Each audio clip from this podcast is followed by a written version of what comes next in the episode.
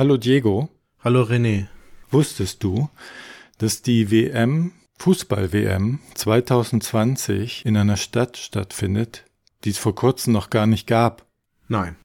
Lusail oder Lusail oder so. Okay. Das ist eine arabische, im arabischen Katar. Okay. Wurde die 2016 gebaut oder Aha. wird seit 2016 gebaut für das Fußballstadion drumrum. Also richtig mit Straßen, U-Bahn, Wolkenkratzern, Theater, Schulen, Häfen.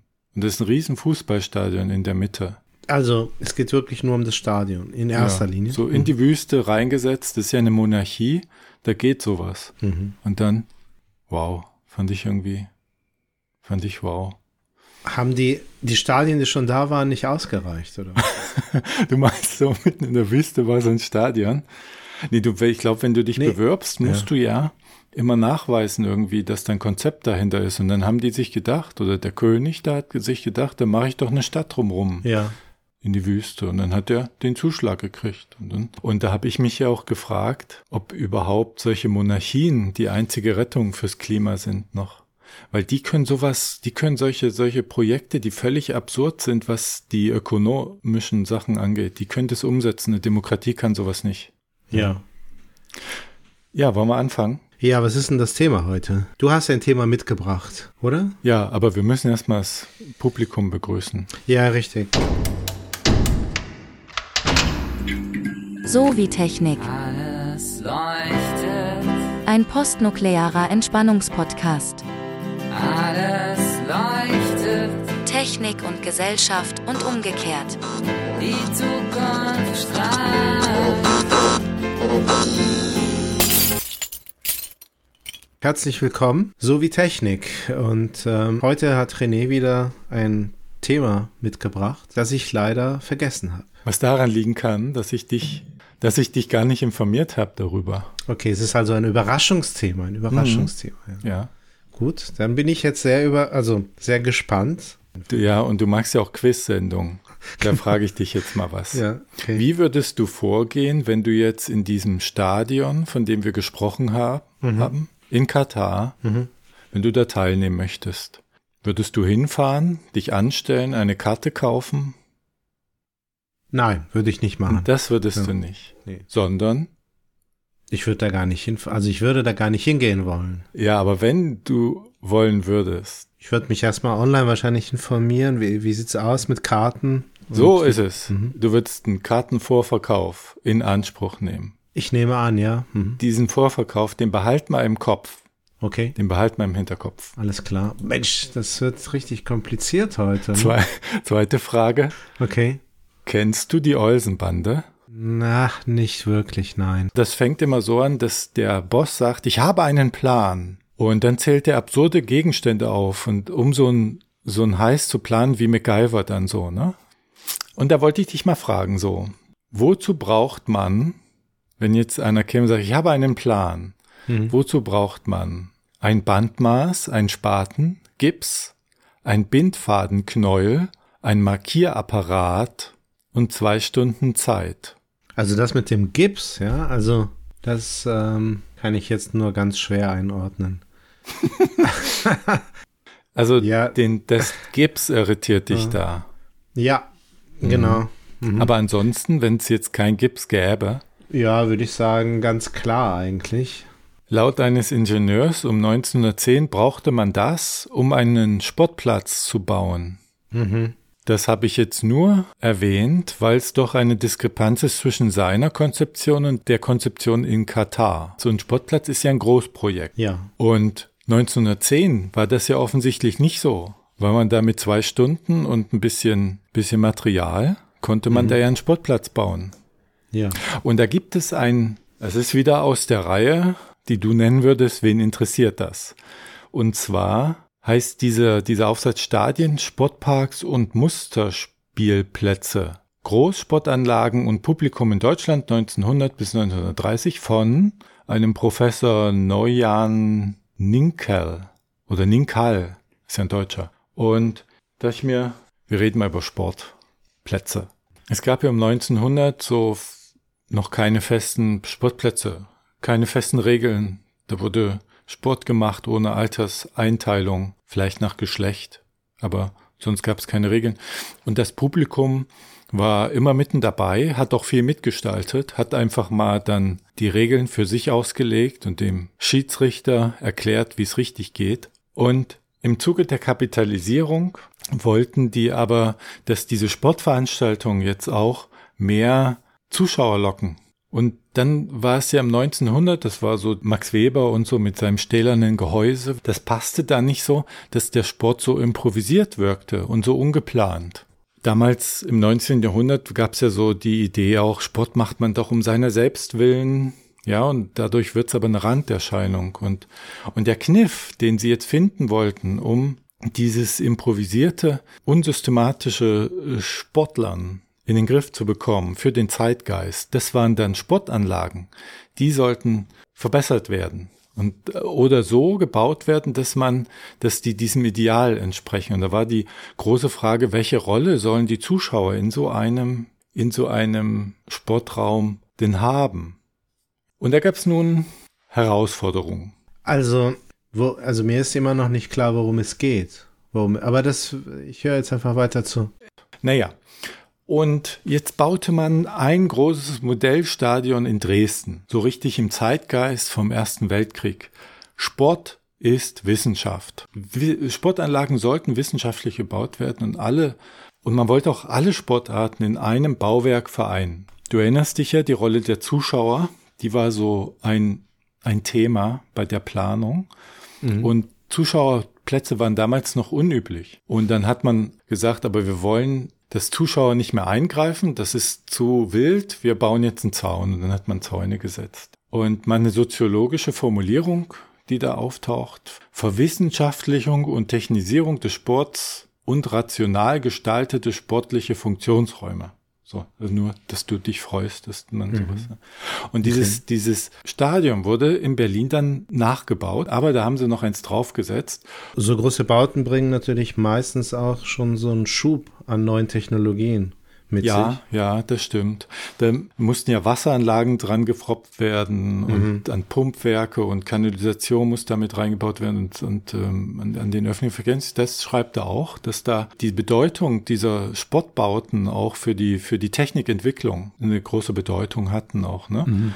Und ja. besonderes Augenmerk lag zum Beispiel auf der Laufbahn. Wusstest du, dass die so richtig wissenschaftlich justiert ist? Diese Aschebahn. Nee. So, Damals schon? Ja, so grobe okay. Schichtung, feine Schlacke, Humuserde, Lehmsand, das muss in einer bestimmten Konsistenz, damit da auch mhm. richtig gelaufen wird drauf, ne? Wir sind jetzt ungefähr vor oder, nach dem Ersten Weltkrieg? Vor, wir sind noch vor dem Ersten Weltkrieg. Okay, also Anfang 20. Jahrhundert. Schon ja. 1900 irgendwas, okay. Ja. Okay. Und da gab es auch so eine Art Ideologie, die in die Architektur reinfloss. Und zwar ging es da um die Naturverbundenheit. Also Sport sollte so ein Teil der Natur sein, so sollte es wahrgenommen werden. Und wie könnte man das hinbekommen? Dass man einen Sport, wir sind ja hier in einem Quiz, wie könnt, würdest du es hinbekommen, dass du ein Sportstadion zum Teil der Natur machst? Hier zum Beispiel hat jemand gesagt, die ganze Naturliebe und Naturverbundenheit des deutschen Wesens spiegelt sich in der Art, wie es Stadionbauten schafft. Ja, also ich glaube nicht, dass du darauf kommst. Ich wäre nicht drauf gekommen. Okay, dann sag. Okay. Ich, ich gebe dir drei, drei Auswahlmöglichkeiten. Ja. Erstens, baue es direkt in die Natur rein. Ja. Also in mhm. Wald. Zweitens, ja. baue es in den Boden rein. Drittens, pflanze es voll mit Bäumen und Sträuchern. also außenrum meinst du jetzt, weil wenn man jetzt die Bäume in, in ja, ja ähm, also, so dort, wo es halt geht. Aber was heißt das in den Boden rein? Also unter, also ja, so dass man es nicht sieht. Okay, unterirdisch. Ja, wenn ich es dir so genau erkläre, dann muss ich dir auch dazu sagen, dass das die Lösung war. Okay, ja, weil das konnte eigentlich nur die Lösung sein, weil das schon so abwegig klingt, in den Boden ja. reinbauen. Also, okay. die, die haben die Idee gehabt, den Tiefbau zu machen, also ein Stadion abzusenken in den Boden rein. Und dadurch verschmilzt das von außen mit den Okay, es ragt dann nicht so Mhm. heraus und ist, ist in der Landschaft dann gar nicht so groß sichtbar. Und aber auch Kosten. Hier war es aber auch billiger, das so zu machen. Ne, hätte Okay. mich mal interessiert, ob das, wenn es teurer gewesen wäre, ob die Ideologie dann auch, wie ist das eigentlich so? Was hat den Ausschlag allgemein, die Ideologie oder die Kosten? Bei einer, Das kann man überhaupt nicht kann man- sagen. kann man also nicht nee, sagen. nein, überhaupt. bei Technik wäre es ja doch interessant, wenn man es wüsste, wie es immer Ja, so ja, also es hängt ganz vermutlich schon sehr stark von der Epoche ab, also von, ne, also das Mittelalter oder in der Antike Mhm. ist es mit Sicherheit nochmal ganz anders gewesen als in der Neuzeit und Moderne, wo ja diese ökonomischen, ja, Orientierungen eine deutlich größere Rolle spielen als in vormodernen oder vorneuzeitlichen, zumindest hier in Europa, Zeiten. Also, das, davon hängt es mit Sicherheit ab. Und dann ähm, glaube ich aber auch, dass in der Neuzeit teilweise Dinge dann entwickelt und gebaut worden sind, die sich wahrscheinlich kaum oder wirklich nicht sehr gerechnet haben und wo die Ideologie aber dann einfach so stark war und so ähm, ja wirkmächtig, dass, dass, dass, dass es dann trotzdem entwickelt worden ist. Im Grunde ist doch das Beispiel vom Elektropflug, das wir ja auch schon mal äh, hier thematisiert haben, könnte ein wenig auch dafür herhalten. Ja, da ist ja auch ganz lange an etwas festgehalten worden, was wo- womöglich gar nicht wirtschaftlich auch äh, sinnvoll war. Ne? Das Elektronetz hat ja auch gefehlt, das Stromnetz und so. Mhm. Wobei Ähm, dort ja die Investition gar nicht getätigt wurden in den Flug. Ja, richtig. Plötzlich, Ja, da war es nur Mhm. medial. Hier wurde ja dann, jetzt könnte man ja sagen, das ist so ein gewisser Widerspruch, Naturnähe und Technisierung in dieser Zeit. Wir haben ja so eine, so eine Zeit der, der Hochtechnisierung, ja. Jetzt ist das aber gar kein Widerspruch, weil diese Naturnähe eine Abwehrreaktion war gegen die Kritik an der Technisierung. Wahrscheinlich hast du immer irgendwelche Abwehrreaktionen gesellschaftlich, wenn irgendwas ein Hype erfährt. Und Sport sollte dann halt, auf der einen Seite te- wurde er technisiert, aber das Ideal des, des Naturverbundenen, des Natürlichen, das wurde im Sport dann wieder so hochgehalten.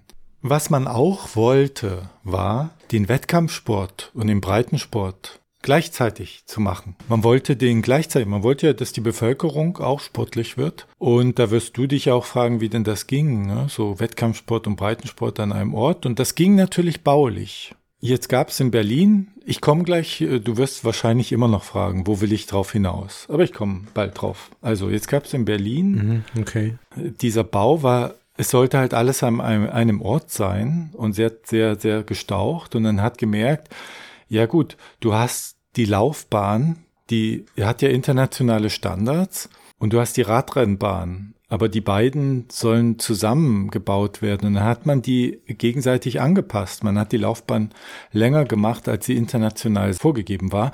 Und das, die ging aber ums Fußballfeld drumherum. Und damit man ähm, alles zusammen machen konnte, hat man auch dann das Fußballfeld angepasst. Und so passte man das alles gegen, gegenseitig an. Das führte dazu, dass sich wieder der Abstand zum Publikum verbreiterte. Und so sah das Publikum dann nichts mehr. Und das führte dazu, dass am Ende gar nichts stimmte. Also weder waren die internationalen Normen, äh, so, noch, noch sah das Publikum was, ja. Und das Ziel, Wettkampfstadion und Zuschauermagnet zusammenzubringen, wurde nicht erreicht. Okay, was ist jetzt so der Hauptfehler gewesen? Die, die Bauform, also diese Absicht, auch Natur und Bauwerk zu verschmelzen und das die Naturlandschaft ähm, ja so einzubauen, dass es kaum stört oder das. Meine Ad-Hoc-These, also zwei hätte ich, meine Ad-Hoc-These wäre, also er erklärt jetzt nicht, was der Grund dieses Scheiterns jetzt war. Meine Ad-Hoc-These wäre, dass man keine Erfahrung hatte mit Publikum und Sport. Das hat sich da so alles entwickelt. Man kannte Theater und so, aber Sportpublikum ist ja noch mal ein bisschen wilder. Und, ähm, da wusste man jetzt nicht, also man hätte sich jetzt im Nachhinein denken können, wenn die nichts sehen, ja, dass die da nicht hingehen. Aber irgendwie war das Sportpublikum als solches Ja. noch kein so bekannter, erforschter Akteur. Das wäre jetzt meine These. Und dann baute man falsch fürs. Die zweite Möglichkeit wäre, dass es wirklich, zu, wie du sagst, zusammenhing mit dem Naturbau. Man wich ja dann auf ein anderes Konzept aus danach. Auf Sportparks. Da nahm man das aus dem Boden wieder raus und machte nicht diese komprimierte Sache, wo alles zusammen sein sollte, sondern über riesige Flächen verteilte man dort den Tennisplatz, dort die Laufbahn 1, dort die Radrennbahn, dort den Fußballplatz und dadurch konnte das Publikum wieder näher ran. Das war die neue Idee und dort hatte man auch wieder alles. Dort hattest du das Publikum nah am Geschehen und du hattest auch die internationalen Vorgaben, ja. Aber das zielte natürlich auch wieder auf die Zuschauer ab. Die sollten ja kommen und Geld bringen. Und die waren jetzt näher dran, kam wieder, ne? Und jetzt schreiben sie auch, Ja. oder schreibt er, dass die sich auch wieder redlich an der Rechtsfindung und Abstrafung beteiligten, die dort durch die Schiedsrichter stattfand, ja. Sportparks haben aber Nachteil gegenüber der alten Sache. Welchen Nachteil haben sie? Ja, sie brauchen halt sehr viel, sehr viel mehr Platz, oder? Ja, und weil sie so viel Platz brauchten, konnte man sie nur außerhalb der Städte bringen. Und das passte wieder nicht zur Idee, dass das Volk in die Sportanlagen zu bringen. Ne? Und dann setzte man auch auf das Auto, Hoffnung in das Auto. Das Auto hat eigentlich dazu geführt, dass diese Sportparks überhaupt als Konzept sich durchsetzen konnten. Ne? Ohne das Auto wäre das als Konzept gar nicht gegangen. Das fand ich halt interessant, wie so die eine Technik in die andere eingreift. Und dann musste man jetzt Zufahrtsstraßen errichten, um, Zitat eines Planers, kein fürchterliches Wirrwarr anzurichten. Ich finde das schön, wenn man in so Planungs, Planungsanträge sowas reinschreiben kann. Kein fürchterliches Wirrwarr. So, äh, ein Problem war, die Autofahrer, die mussten ja jetzt vor dem Spiel schon planen und wissen, wo sie sitzen wollen. Also die hatten die Blöcke, die Parkplätze den Blöcken zugeteilt. Anders ging Ja. das nicht. Sonst gäbe es ja kreuz und quer. Wenn du im Norden einen Parkplatz hast und hast deinen Sitzplatz im, im Süden, das wäre gar nicht gegangen. Und deshalb brauchten die, was brauchten die, was es vorher so gar nicht so häufig gab. Erinnerst du dich an meine Eingangsfrage? Nee, die habe ich schon längst vergessen. wie du denn teilnehmen würdest in Katar an so einer Sportveranstaltung. Ach ja, genau, ja, richtig. Hm. Und dann gab es den Kartenvorverkauf. Der hat dort sein, den gab es schon vorher, aber nicht in dem Maße. Der hat dort den riesen Push erfahren. Ja, Und somit habe ich dir hier eine kleine Teilgeschichte des Kartenvorverkaufs erzählt. Das ja. war der Sinn und Zweck dieser Folge. Der Kartenvorverkauf ist damals erfunden worden, kann man das so sagen? Naja, den gab's schon für Theater und so, aber nicht in dieser breiten Wirkung und der war nicht üblich. Das war Nicht in der Größenordnung. nicht ja. so üblich. Auch an vielen anderen Stellen klang es so, als ob äh, viele Dinge, die so sportliche Großveranstaltungen betreffen, damals erstmalig durchgeführt worden sind. Mhm. Ist das so? Würdest du das? Ja, es, was mich ersta nicht erstaunt, aber was mich, äh, was ich interessant fand, war diese Wirkung, die so ein Sport auf alles Mögliche dann hat. Also es gab dann solche Ämter, die dann so ent draus entwickelt wurden, die dann auch Spielplätze zugewiesen haben Kommunen. Also da gab es so formale Bestimmung, wie groß ein Spielplatz jetzt sein muss für ein Dorf, für eine Stadt. So ein Sportplatz zum Beispiel. Ein Sportplatz, ein, ein Mindestsportplatz für ein Dorf musste dann so ein Rasen haben und eine Laufbahn drumrum. Und für so ein größeres Dorf mussten dann Umkleidekabinen drin sein. Das wurde alles daraus abgeleitet für die Volkssportbetätigung. Ja, also das war meine kleine Geschichte aus dem Bereich, wo Diego sagt, ja, okay. Wen interessiert das nochmal? Naja, es waren schon viele interessante Man Aspekte muss es ja auch dabei. zeitlich nicht immer übertreiben. Nein, muss Ja. man nicht. Und ich fand es gut, äh, auch nochmal das als historisches Beispiel beispielsweise zu bringen, um auch nochmal zu zeigen, ja, inwieweit werden äh, Dinge gebaut oder entwickelt und dann auch genutzt, die ähm, einer Idee geschuldet sind, völlig unabhängig Mhm, davon, ob, mhm. ob sich das rechnet, ob das, ob wirklich ein, ein Bedarf da ist, ob ähm, ja, eine, also die, die Nachfrage danach auch äh, gedeckt ist und so weiter und so fort. Mhm. Ich meine, das ist ja beispielsweise auch, was die Raumfahrt betrifft, ja, das ist ja auch, wird ja häufig als, als äh, Beispiel angeführt für, ja, oh. Der Drucker. Du schreibst ja. währenddessen Anträge, Multitasking. Aber gut, das ist natürlich, man kann so eine wenn man in einem Podcast was erzählt bekommt, wo man nur alle zwei Wochen oder jede Woche abwechselnd, kann man auch nebenbei einfach hm. mal was ganz anderes machen. Nein, ich weiß gar nicht. Also dieser Druck. Ich erinnere das daran, ich hatte ja. im Studium äh, eine Freundin und die war weit weg. Also wir hatten so eine Fernbeziehung. Da haben wir halt viel telefoniert und da habe ich vor der Prüfung, ich wurde das erste Mal über Georg Simmel geprüft. Mhm. Und da habe ich ihr das alles mhm. erklärt. Und dann habe ich erfahren von einer anderen Freundin, dass die währenddessen mit einer anderen gechattet hat. Ja, klar. Und den Hörer weggehör, weggehalten hat und immer wieder dran, ja, weil sich für Soziologie halt nicht interessiert hat. Und ja, immer, ja, ja, ja, und wieder weggehalten und sagte, ja, ja, mein Freund erzählt ja irgendwas. Und ich weiß gar nicht, ob das echte Liebe oder Respektlosigkeit war, weil sie hätte ja auch sagen können, interessiert sie nicht. Aber mir mir hat's ja geholfen, das jemanden zu erzählen. Ja. Für die Prüfung als Vorbereitung nochmal. Genau, so. ja. Genau, ich würde das eher als Beleg dafür sehen, dass sie hinter dir stand und ja, das Beste für dich wollte, aber natürlich trotzdem sich selbst nicht aus den Augen verlieren durfte, was ja auch wiederum sehr wichtig ist für eine gesunde Paarbeziehung, dass man auch an die eigenen Bedürfnisse denkt.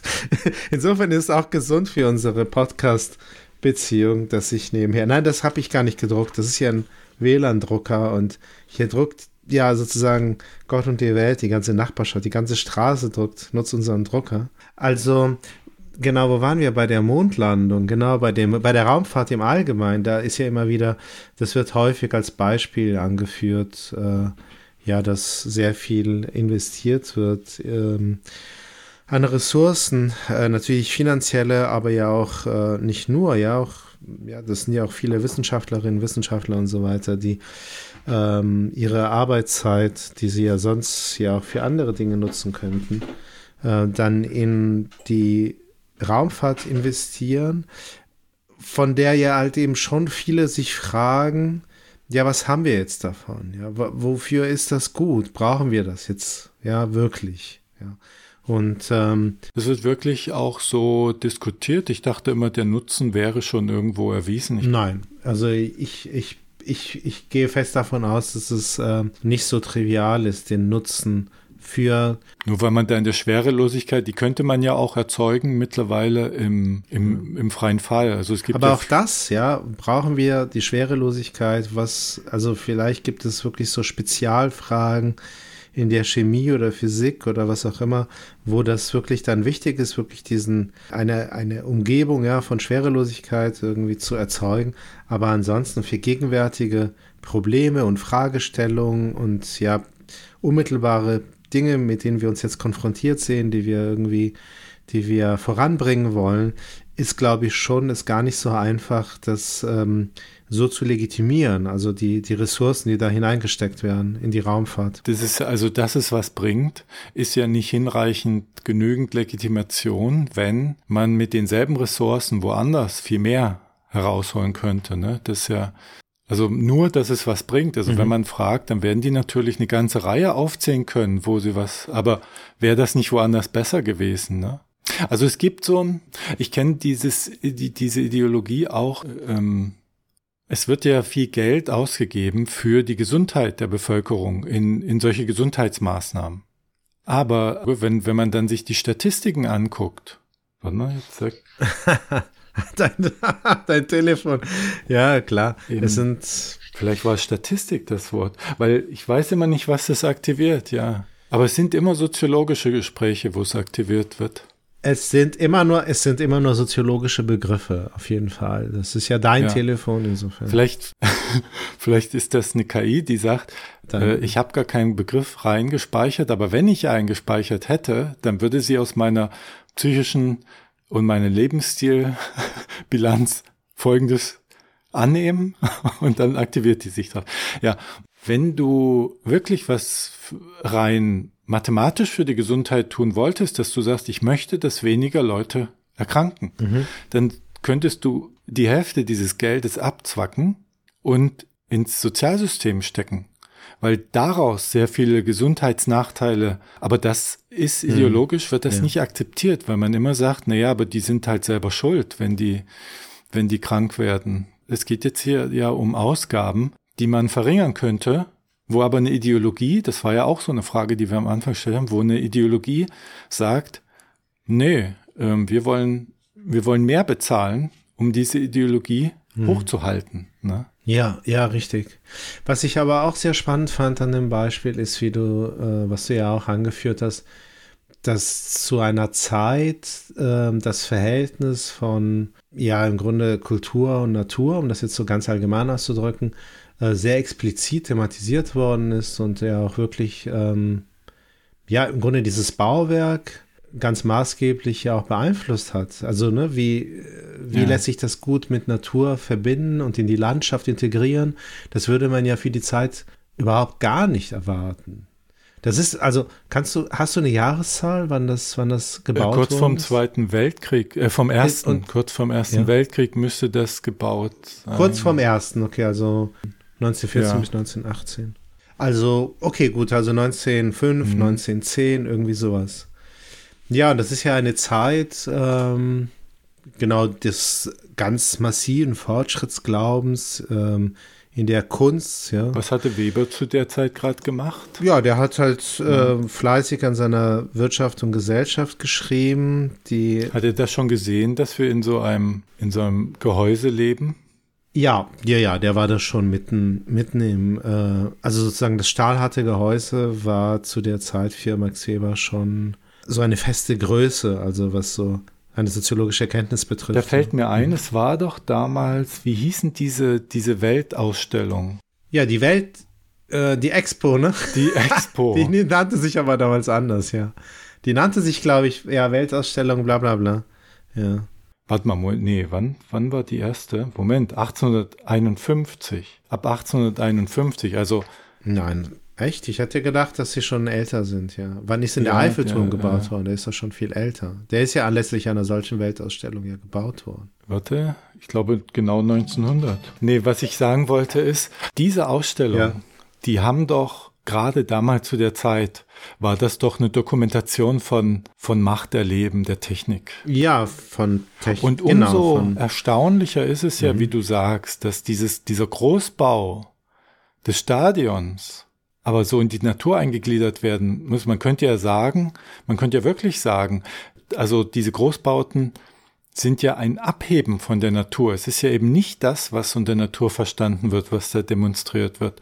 Und je deutlicher sich sowas abhebt von der Natur, wie sie verstanden wird, desto, desto mehr Wirkung entfaltet das doch als, als Mahnmal für das, was so möglich ist. ja, genau, für den technologischen Fortschritt. Und das ja. ist doch, das, ich glaube, diese Frage wäre auch nochmal eine, eine Forschungsfrage für sich. auf jeden Fall. Warum, warum wurde, natürlich, man kann sagen, hier spielten auch die Kosten ein, eine Rolle. Es war billiger. Es war billiger, das tief zu bauen, als es hoch zu bauen. Das kann ein Grund gewesen sein, aber wahrscheinlich ist es, ja, müsste man sich wirklich dann historisch genauer anschauen. Es gab ja eine sehr kurze Epoche in der Kunst der, der Futuristen, die waren vor allem in Italien, aber nicht nur dort, glaube ich, aktiv, die das beispielsweise wirklich auch in der Kunst so verherrlicht haben. Also diese Geschwindigkeit, das war teilweise dann auch abstrakt. Und da geht es ganz viel um diesen wirklich Rausch, ja, also der, der, des technologischen Fortschritts, also um schneller, höher, weiter. Das haben sie dann versucht, sehr kraftvoll im Grunde ähm, durch teilweise auch eben abstrakte Malerei in Szene zu setzen oder ins Bild zu setzen, künstlerisch.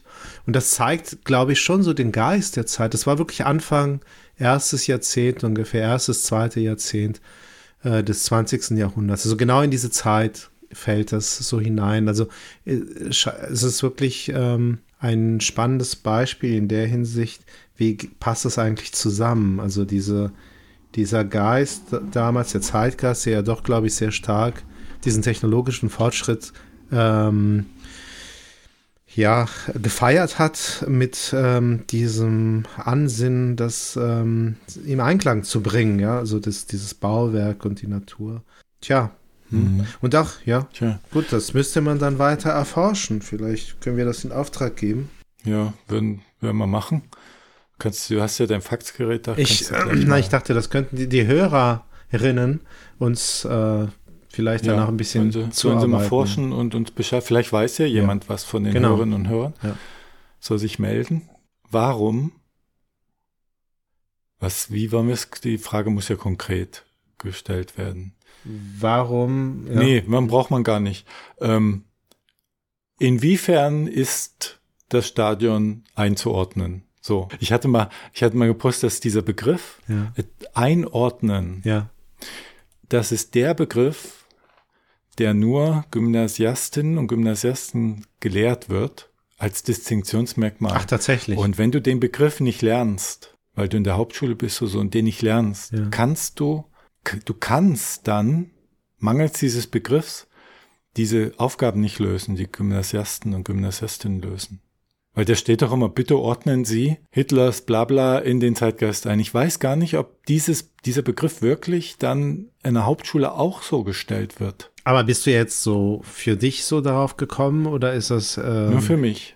Das ist keine. Also das ist eine These von dir, du weißt nicht, ob es stimmt. Ah, okay. Eine ganz steile Ad-Hoc Okay. äh.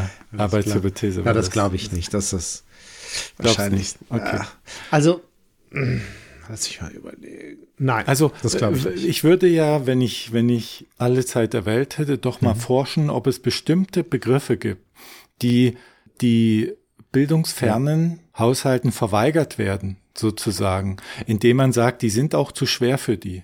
Und dann lernen die das nicht, diese Begriffe. Und ohne diese Begriffe, also konkrete Begriffe, jetzt nicht sowas wie die kleinen feinen Unterschiede, Habitus und so, wirklich konkrete Begriffe, die da nicht verwendet werden und die dann funktional in der Analyse von, von Problemen und, und äh, kom komplexen Aufgabenstellungen, also wirklich funktional fehlen, so wie, wie du manche mathematischen Aufgaben nicht lösen kannst, weil dir, wenn du noch keine Infinitesimalrechnung kannst, dann kannst du halt nicht äh, bestimmte Kurven nicht und so. Also ich glaube, dass sowas gibt, kann aber auch sein, dass, dass es das gar nicht ist und dass alles mehr auf so einer nicht konkreten Ah, ja, also das ähm, finde ich ähm, diese eine super. Aufgabenstellung Naja. und es würde mich auch nicht können wundern. die Hörerinnen und Hörer auch ja, machen. genau, aber das müsste tatsächlich wirklich empirisch untersucht werden. Ich glaube, das müssten auch Linguistikerinnen und Linguisten machen, das glaube ich. ja, genau, Pädagoginnen, Pädagogen vielleicht auch. Didaktikerinnen, ich glaube, die vielleicht sogar noch eher. Ja, aber diese Funktionalität ist die Li- Linguistik, glaube ich. Brauchst du dieses Wort jetzt wirklich? Ich wollte noch einen kurzen, äh, noch was einwerfen. Nur ganz kurz. Es gibt diesen relativ bekannten Aufsatz von Winner über die, über den Stadtplaner Robert Moses, der Stadtplaner von New York, der die, ähm, ja, die, die Strände von Long Island, von äh, Manhattan und den anderen New Yorker Stadtteilen aus äh, ja erschließbar machen sollte oder erschließbarer zumindest, als es schon der Fall war, vor allem durch neue Straßen, also durch Straßenbau. Also das war eine von vielen Projekten, die er, die er hatte. Kennst du das? Nee, gar nicht. Also das hat mich jetzt daran erinnert. Das ist allerdings später passiert, aber nicht viel später. Also der, dieses Projekt hat stattgefunden, das hat ungefähr 20 Jahre gedauert insgesamt. Das war schon so eine längere Baudauer, also von der Planung bis zur, bis zur, bis zur Fertigstellung ungefähr 20 Jahre. Und wenn ich das richtig in Erinnerung habe, war das irgendwas 1920er bis 1940er. Insofern nicht sehr viel später als jetzt da im Beispiel mit dem Stadion. Und er hat gesagt, dass es ihm sehr wichtig war, diese Straßen und vor allem die Brücken, die notwendig waren, um diese Straßen dann auch äh, durchgängig sozusagen von Manhattan und den anderen, Brooklyn und so weiter, den anderen Stadtteilen von New Yorks, um die Straßen ja zu bauen, um von dort zu Long Island zu fahren zu können. Ähm, da mussten irgendwie um die 200 Brücken gebaut werden und diese Brücken waren sehr niedrig. Und er hat es damit begründet, dass er halt eben diese Straßen ja so bauen wollten, wollte und vor allem die Brücken dann halt eben nicht zu hoch bauen wollte, um sie in diese Landschaft auch so in, zu, zu integrieren, dass sie diese schöne Landschaft nicht stören. Gleichzeitig hatte das aber den Effekt, dass die Brücken so niedrig waren, dass Doppeldeckerbusse nicht drunter herfahren konnten. Und das hat Winner als ähm, ein Beispiel dafür genommen, dass äh, Artifacts politisch sind. Also dass halt eben Artefakte, mhm. in dem Fall halt dieses Bauwerk, also die Brücken, Architektur, politische Implikationen hat, weil die ärmeren Bevölkerungsschichten New Yorks die Strände damit nicht erreichen konnten. Ach so. Weil der öffentliche ah. Personennahverkehr auf die Doppeldeckerbusse angewiesen war. Also Aber der, es war nicht geplant oder, oder doch hat er das so? Naja, taktisch? also Winner hat die Behauptung aufgestellt, dass Moses, der natürlich zur Elite gehört hat, absichtlich diese Straßen, dieses Straßenbauprojekt so geplant hat, als, als äh, Stadtplaner New Yorks. So eine Schweinebacke. Dass, dass die, genau, dass die Strände von Long Island der Oberschicht vorenthalten bleiben. Was natürlich eine sowohl, also was sozusagen die Schichtzugehörigkeit betrifft, eine starke, äh, naja, exklusive Wirkung hatte, als auch was die, was andere, also Minderheiten, ethnische Minderheiten beispielsweise betrifft. Also faktisch haben diese Strände nur Weiße der obere Mittelschicht beziehungsweise eigentlich eher Oberschicht dann äh, besucht und besuchen können, weil die anderen halt erst gar nicht dahin gekommen sind. Und das Spannende ist halt, dass die Hauptbegründung von Moses, also von Robert Moses, vom Stadtplaner, der das halt eben so entworfen hat, die war, dass eben diese Straßen, ja, und vor allem halt eben die Brücken, die ja zu niedrig waren für die Doppeldecker, deshalb so niedrig entworfen worden sind und dann nachher auch gebaut worden sind, weil er halt eben das in diese Naturlandschaft so integrieren wollte, das sollte halt eben nicht zu stark auffallen. Und das ist jetzt nicht sehr viel später gewesen als dieses Stadionbau. Also insofern, ja, da müsste man vielleicht wirklich mit äh, Leuten, die vielleicht sich mit Stadtplanung auskennen oder Architektur, auch nochmal reden, inwieweit das nicht eben doch schon sehr früh ein mit ein as wichtiger Aspekt war, vielleicht viel wichtiger als in allgemein in der Technikentwicklung, ja, weil das eine sind ja Bauwerke und das andere ist halt eben Technik und Industrie. Das sind ja vielleicht dann doch zwei Paar Schuhe, ja.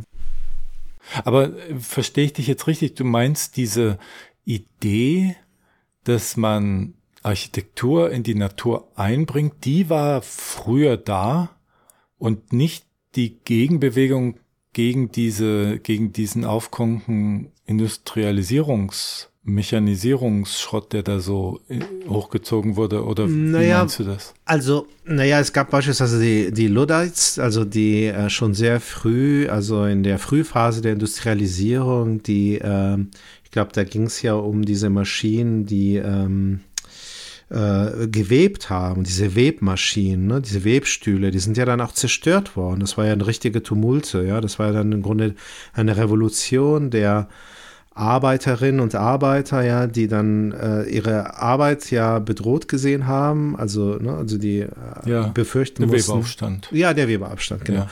Und ähm, das war halt ja nicht nur ein Aufstand im Sinne einer, eines frühen, vielleicht äh, historischen Beispiels für, für, für, für so Klassen, die sich irgendwie antagonistisch gegenüberstehen. Ja, dieses Proletariat auf der einen Seite, die Arbeiterinnen, die Arbeiter und die Kapitalisten auf der anderen Seite, denen es halt eben nur um Profitmaximierung geht, die natürlich dann halt eben auf die Webstühle gesetzt haben. Das ist durchaus ja auch ein historisches Beispiel für eine, ja, der Technikentwicklung sehr kritisch gegenüberstehenden Bevölkerung, die ja sich an der Stelle ja schon auch sehr drastisch im Grunde dagegen aufgelehnt haben. Gegen den ja, te technischen Fortschritt in gewisser Weise. Mhm.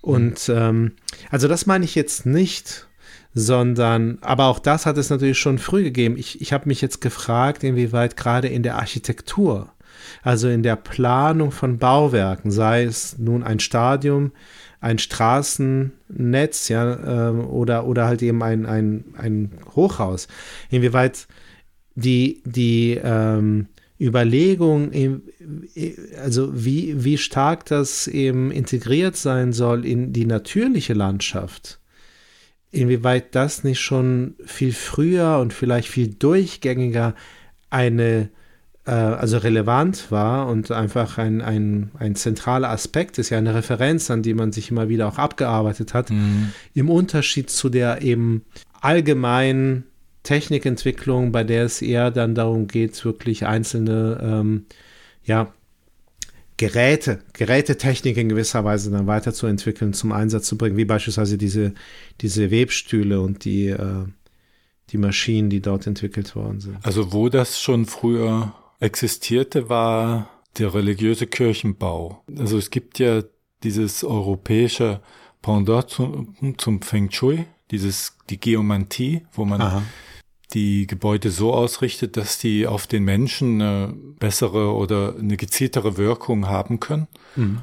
Da gibt es einige Kirchen, von denen gesagt wird, oder Kapellen, von denen gesagt wird, die sind so gut in die Umgebung eingebunden, dass du, wenn du davor stehst, einfach vom Göttlichen ergriffen wirst. Also nicht nur aufgrund des Baus, sondern auch in der Einbettung in der Natur, was jetzt in der in den Stadtkirchen selbst keine Rolle spielte, eher so in, auf Landkirchen in der Stadt äh, war das natürlich viel schwieriger. Ja, dann wie war das mit der Technik, die noch so weit ist?